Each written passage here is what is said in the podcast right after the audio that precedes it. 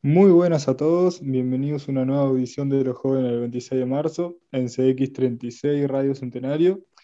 Acá estamos, gurises, que somos tres en el día de hoy. ¿Cómo andan Fede y Agustín? Por acá bien de bien. Eh, buenas tardes a la audiencia y a ver cómo, cómo encaramos esta audición. Todo bien por acá también. Veo que Fede está marcando presencia de San José. ¿Puede ser? Sí, sí, sí, ando por los pagos, pero andamos todos virtuales, así que Sí, sí, sí. cuando, cuando habría que ir va retomando a la... viajar en el tiempo. Ahí va, estamos, estamos jugando con el tiempo, ¿no? Porque la Nuevamente. grabando, Ya nos eh, acostumbramos y todo. ah, sí, sí. Al- al- como, en la- como en esta serie, en... Ay, no me sale Dark. Dark, Dark. fa. El que entendió algo que me avise, que me mande un mensaje después porque yo no lo entendí. La pregunta no es cómo, sino cuándo. Mal. Bueno, y, y en- cuando tendríamos que ir acercándonos a retomando la presencialidad, nosotros al revés, totalmente. Por tema horario, estamos siempre virtual o casi siempre virtual, eh, cuando en realidad, claro, todo el mundo se está volviendo a acercar y, y darse la mano, ¿no? Sí, evidentemente. Sí. Ya la presencialidad se está haciendo eh, cada vez más recurrente en todos los ámbitos. Y Mismo, por otra y- parte y- necesaria. Por Sí, otra parte. además de necesaria, pero en, en nuestra propia militancia también ya estamos un poco retomando esa presencialidad. Quizás no se ve reflejado en, en esta audición por, por tema de horarios, ¿no? Porque entre, entre que alguno trabaja, entre que alguno estudia ¿no? y no puede justo el- a esta hora, ¿no? A la hora que, que la audiencia está escuchando, que son las 6 de la tarde, Ujú. repetimos que la audición la estamos grabando, grabando antes y después la, la subimos, ¿no? Pero, el, eh, pero nosotros también como juventud estamos retomando la, la presencialidad en, las, en lo que son reuniones periódicas, ¿no? Que hacen a, a- a la organización, ya que podamos. Nos estamos reuniendo semanalmente, eh, de forma presencial últimamente, así que invitamos a cualquiera de la audiencia que cumpla la condición de joven, cada uno verá si se siente así o no, eh, a, a pasar por ahí y bueno, eh, poder ser parte de, la organización. Bueno, tenemos un salpicón, ¿no? Como quien dice, de- temático, nuevamente. Porque son bastantes temas, empezando por ahí. Sí, capaz que comenzando por la más trascendental, si se quiere, o la más reciente, que es la movilización que, y el paro general del PIT-CNT que se hizo ayer, donde se marchó por, por la parte del Palacio Legislativo, ¿no? Se, se- rodeó el palacio, como quien dice, y bueno, estuvieron presuntamente varios compañeros, eh, e incluso estuvieron los compañeros de, del Mondes, ¿no? Del movimiento en defensa de la seguridad social, eh, donde llevaron consignas eh, y bueno, marcaron, marcaron una presencia importante y mismo repitiendo el argumento de, que se está volviendo la presencialidad, bueno, presencialmente se marcó, se, se estuvo presente y, y bueno, la verdad que un orgullo los compañeros. Sí, yo creo que además lo que muestra la movilización, que fue bastante concurrida, fue que el movimiento social y sindical tiene un potencial para la lucha bastante importante eh, y que tam- y también nos muestra que, que hay un, un descontento por parte de la población que, Sí. que se ve en eso, ¿no? En, en el, en el paro, en la adhesión al paro y se, y se vio en, en la movilización que, que hubo y no el desafío también que se plantea es cómo, cómo ese potencial se puede Se puede volcar a las calles, ¿no? Sí, volcar en las calles, pero sobre todo mantener en, en el tiempo cuando no hay, cuando, cuando no, no hay movilización, eh, cuando no hay una concentración, ¿no? Porque acá se ve la concentración, pero después quizá cada uno se va para sus casas y se pierde. Claro. Y, y eso también es importante, ¿no? Pero nos, nos mostró un, un- el descontento, ¿no? Canalizó parte del descontento y ojalá ese descontento no se canalice por el lado de la, de la conciliación de clase, ¿no? Sino que se canalice por el lado de la lucha de clase. Claro. Y ahí hay, también hay un gran desafío que es sortear el, el, aparato de la, de la, burocracia sindical y de, y de, esa dirigencia que también está un poco, en vez de marcar los, los, intereses de los trabajadores, O esa dirigencia oportunista. Ahí va. Bueno, eh, sí, bueno, eh, la adhesión al paro parece ser muy buena, ¿no? Eh, es lo que tiene pinta y, tal cual es un reflejo de, del descontento de las masas trabajadoras y la movilización también. Fe, te vamos a pedir que, te acerques un poco más al micrófono, que creo que esta parte se escuchó un poco baja, eh, pero se entendió perfectamente. Y bueno, no sé si querías agregar algo más, Fe. Paso la palabra. Una cosa, Sí. quería agregar que parte de este parte de este descontento de las masas hacia el gobierno, que es el mayor que, ha habido en este periodo, eh, lo, podemos notar claramente cuando los salarios siguen estando por abajo de la inflación, cuando es extremadamente difícil eh, conseguir empleo, porque el desempleo sigue estando, eh, aunque los economistas te puedan decir que es un poco bajo, sigue estando alrededor de 9.7, 9.4%, que fueron básicamente las cifras con las que agarró el gobierno. Después, que tenemos bastantes problemas con el tema de la vivienda, bueno, eh, que cada vez se hace más difícil acceder a una vivienda, cada vez los alquileres están más caros. Eh, y paradójicamente, el gobierno, para solucionar el tema de la vivienda, le quitó fondos al Instituto Colonización, que también se han movilizado en, el día de ayer reclamando que, o más fondos para ellos mismos para poder trabajar la tierra y que miles de, miles de, peón, de peones, de trabajadores rurales, de, de, pequeños productores no se queden en la nada y no tengan que ir a las, que emigrar a las ciudades para buscar eh, mejores condiciones.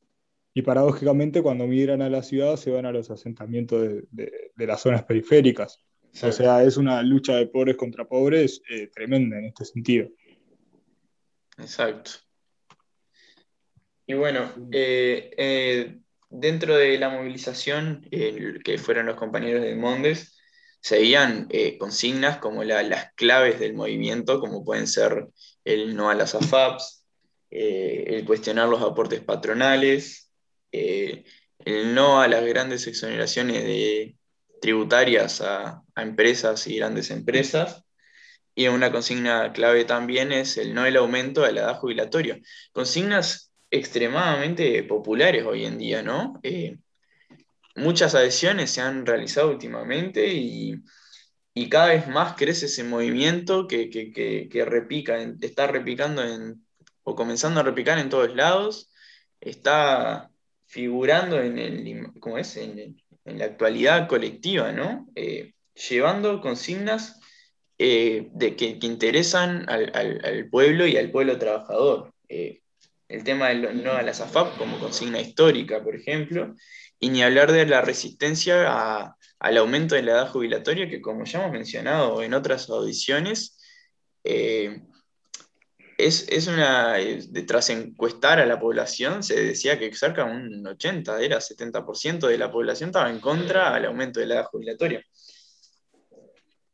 Y bueno, eh, ahora eh, con grandes también eh, grandes ingresos también al movimiento, como ya habíamos comentado antes de fútbol, que, que ahora eh, salen en, en, Fútbol TV o en, como se dice, en, el canal o el medio de comunicación de Fútbol, ya sale el spot que, lo pueden ver. Eso, eso también son buenas noticias. Y bueno, como quien dice, el movimiento se mueve, ¿no?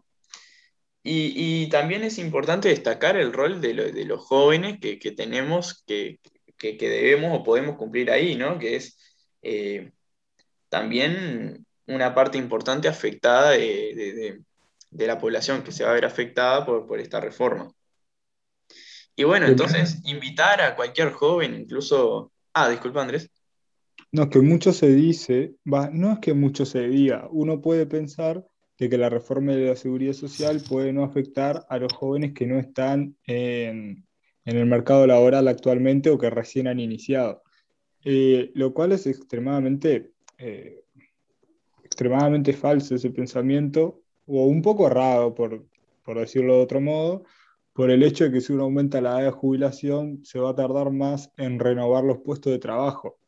Es decir, que personas que ya a los 60 años o alrededor de los 60, eh, si ya habían cumplido los 30 años de, de, aportes, se podían jubilar, pero ahora, al aumentar la edad de jubilación a los 65 años, eh, o sea, esas personas van a seguir en su puesto de trabajo, no se van a renovar y cada vez va a ser más difícil acceder a, a acceder a un empleo, que ya de por sí es muy difícil acceder a un trabajo, más aún acceder a un trabajo que sea digno y que te dé para un salario medianamente estable, porque ya el 50% de los trabajadores uruguayos cobran menos de 25 mil pesos, con alquileres que rondan aproximadamente entre los 15 mil y 20 mil. O sea, el, el, dinero ya no te da. O sea, ya de por sí va a ser más difícil hacer un trabajo, más difícil acceder a un trabajo digno y la calidad de vida y nuestras condiciones de vida eh, pueden empeorar significativamente. Por eso es muy importante sumarse a este movimiento para estar en contra, no solo del aumento eh, de la edad de jubilación, sino en contra de toda la reforma de la seguridad social, que es la consigna emblema del gobierno.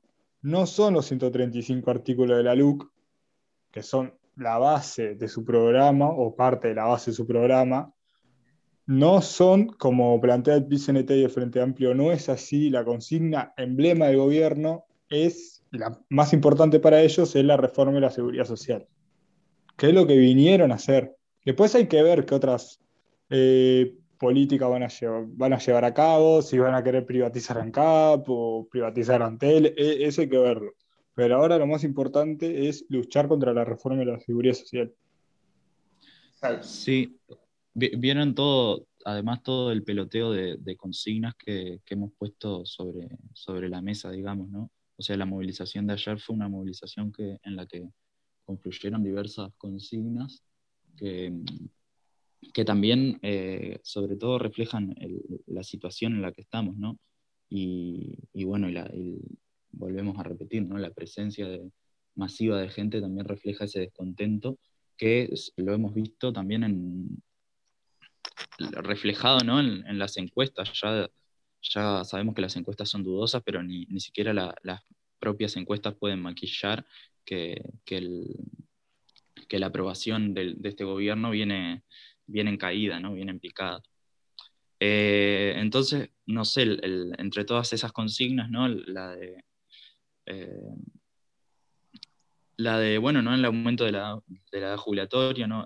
Eh, no a las AFAPs, no, no fue una consigna tampoco, digamos, oficial desde, desde, desde todo el PIT-CNT, digamos, no fue una consigna que, que, estuviera contemplada ahí, ¿no?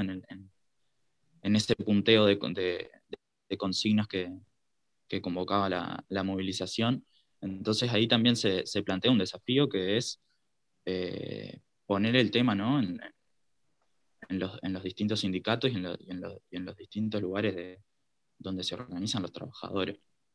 Entonces ahí hay un desafío. El tema de, de, la vivienda que hablaba Andrés, el tema de colonización, sabemos que colonización siempre fue también bastardeado, ¿no? Un poco, y que, y que sus cometidos, por ejemplo, no, no, los, no los llegaba a, a, a, cumplir. a cumplir de forma lograda.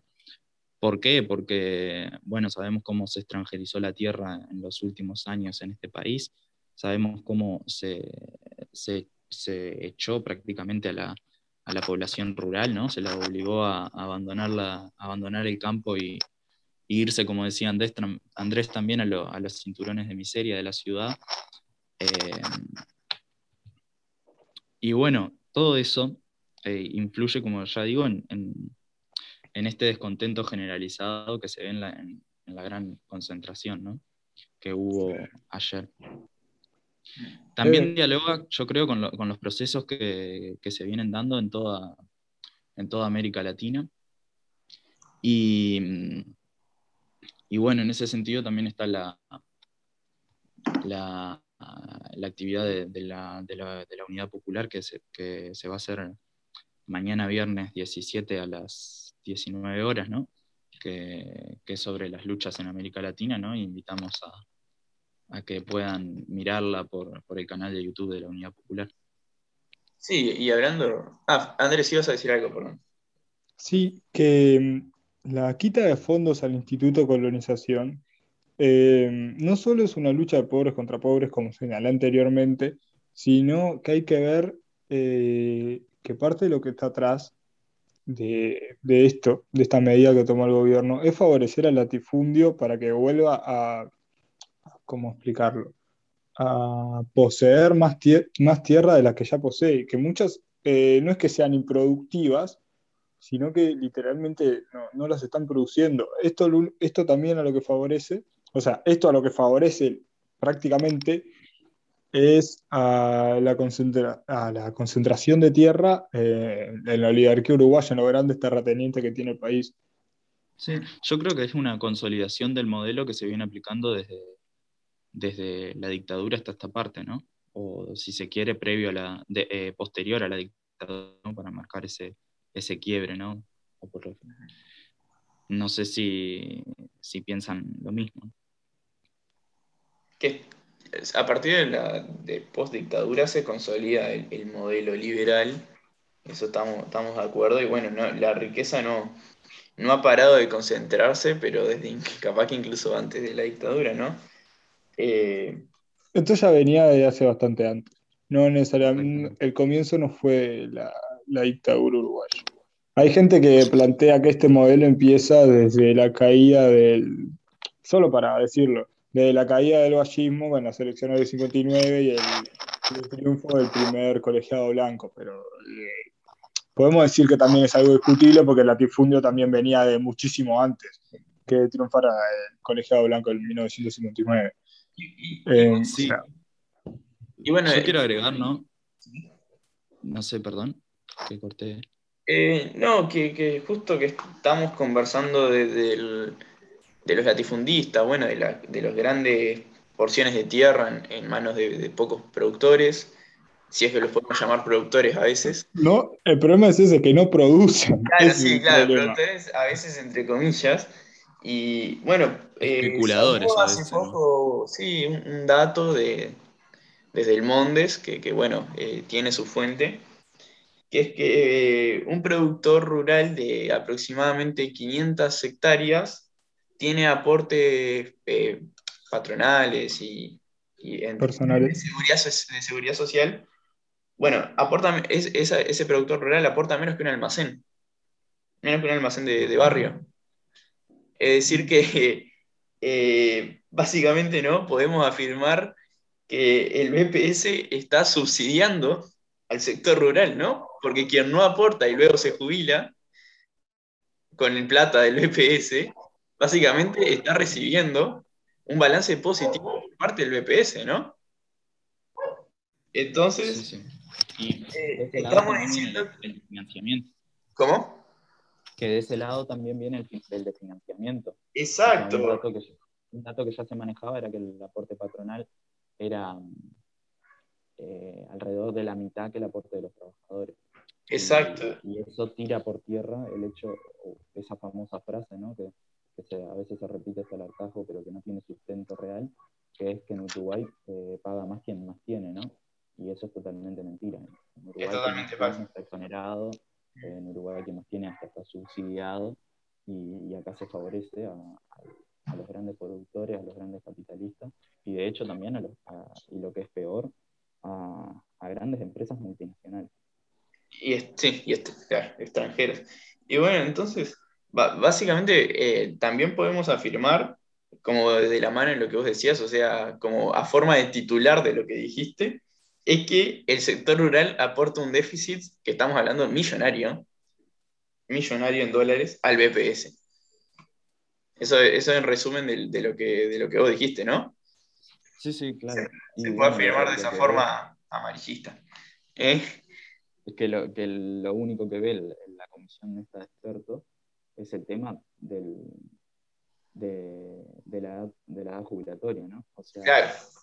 es como una visión unilateral que no, que no contempla todas estas cosas, eh, que son realmente las que están desfinanciando al, al BPS. Exacto. exacto. Bueno, ah, eh, Fede, vos creo que ibas a seguir con otra punta, me parece que yo te interrumpí. Bueno, podríamos. Ah, sí, sí, ahora me acordé. Bueno, con esto de, de, a quién se beneficia, ¿no? También hubo el, día de ayer eh, un hecho que, es simbólico, ¿no? De una forma que también marca, marca esto de lo que estamos hablando, ¿no? Que es la presencia de la calle en, todo el día prácticamente en, la Escuela Rural del Prado. Entonces ahí, ahí nos habla de, de dónde está el gobierno, ¿no? De, qué lado está, está el presidente, de qué lado está el gobierno. Sí, por, si alguno en algún momento tuvo dudas, ¿no? Tuvo alguna duda, claro. un día de, movilización, ¿no? Eh, la calle se va a recluir a, sí, sí, sí a ese búnker que, le, que, le, que le es natural, que le es propio, que es el... el Perteneciente, ¿no? Ahí va, claro. Claro. Y bueno, pero yo creo que eso no, no, no nos sorprende a ninguno de, de, los presentes y asumo que tampoco a, a, ninguno de la audiencia. No, es un, un, dato pictórico, simbólico. Claro, ahí va, exacto. Más bien una... Anecdótico. Perfecto. Y y bueno, más en el.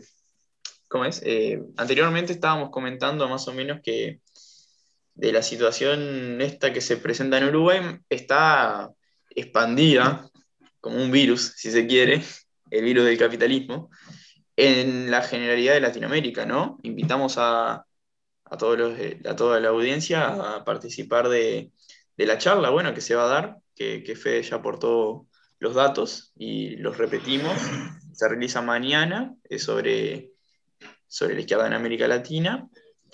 Y, bueno, eh, van a estar eh, Gonzalo Bella eh, como, como, como disertor.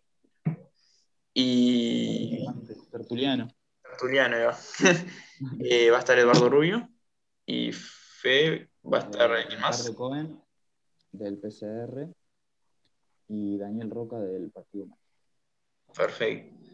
Y bueno, volviendo a. Se va, a ver por el canal de Unidad Popular en YouTube, que no lo dijimos. Exactamente. O sea, mañana a las 19 horas están todos invitados a seguir la transmisión en directo con el canal de YouTube de la Popular. Perfecto. Eh, sobre este, este, ciclo, este ciclo de conferencias que también han lanzado la, la Unidad Popular, ¿no? Ya han sido unas cuantas. Y bueno, está como veníamos diciendo, tiene el tema de las luchas en América Latina. Las luchas en América Latina, ahí va. Y, bueno, y ahora hablando de, también de América Latina, es que estaban las, las elecciones, ¿no? En Argentina. Eh, no sé si lo podemos llamar lucha, pero... No, no es una lucha. no, no, tiene nada que ver con, con lucha. Lo que sucedió en las elecciones en Argentina es que el gobierno eh, muestra el fracaso estrepitoso del gobierno de Alberto Fernández y básicamente eso, en los lugares donde el peronismo ganaba abrumadoramente, como en el Chaco, Río Negro, provincia de Buenos Aires, eh, Santa Fe, que siempre fue una provincia peronista, eh, perdieron este, de una forma escandalosa, abrumadora, con uno de los con Junto por el Cambio, que protagonizaron de 2015 a 2019 uno de los peores gobiernos en la historia de Argentina. Eh, eso fue lo que terminó pasando. Esto básicamente también ocurre porque el problema que tienen muchos progresismos en, Latinoamérica, eh, cuando se concentran solo en ejecutar los planes, programas y agendas de grupos de, las, llamadas minorías en la sociedad y se olvidan de las necesidades y problemas materiales, estructurales de la clase trabajadora, lo que termina sucediendo es que cuando llega el momento de las elecciones, perdés escandalosamente. Esto fue lo que pasó en Argentina y tiene una crisis política e institucional bastante grande, porque ahora todos los ministros y altos funcionarios del gobierno, de la Laura de Cristina, pusieron su cargo a disposición. Eso es como quitarle la mano a Alberto y que se caiga él, solo, digamos. Esta es la situación en la que está Argentina. Y es muy importante señalarlo, eh, porque ya ha pasado con Uruguay y pasó en el 2019, cuando los partidos llamados de izquierda, progresistas, no se concentran en la necesidad de la clase trabajadora y eh, solo basan sus programas en la agenda de grupos minoritarios o en cumplir los intereses de la gente que los financia, eh, termina sucediendo eso. Importando problemas del primer mundo, ¿no? Como quien dice, una agenda que, es del Partido Demócrata, no es de, ningún país de, Latinoamérica. Eh, Alberto estaba encantado cuando ganó Biden porque decía que era igual que él.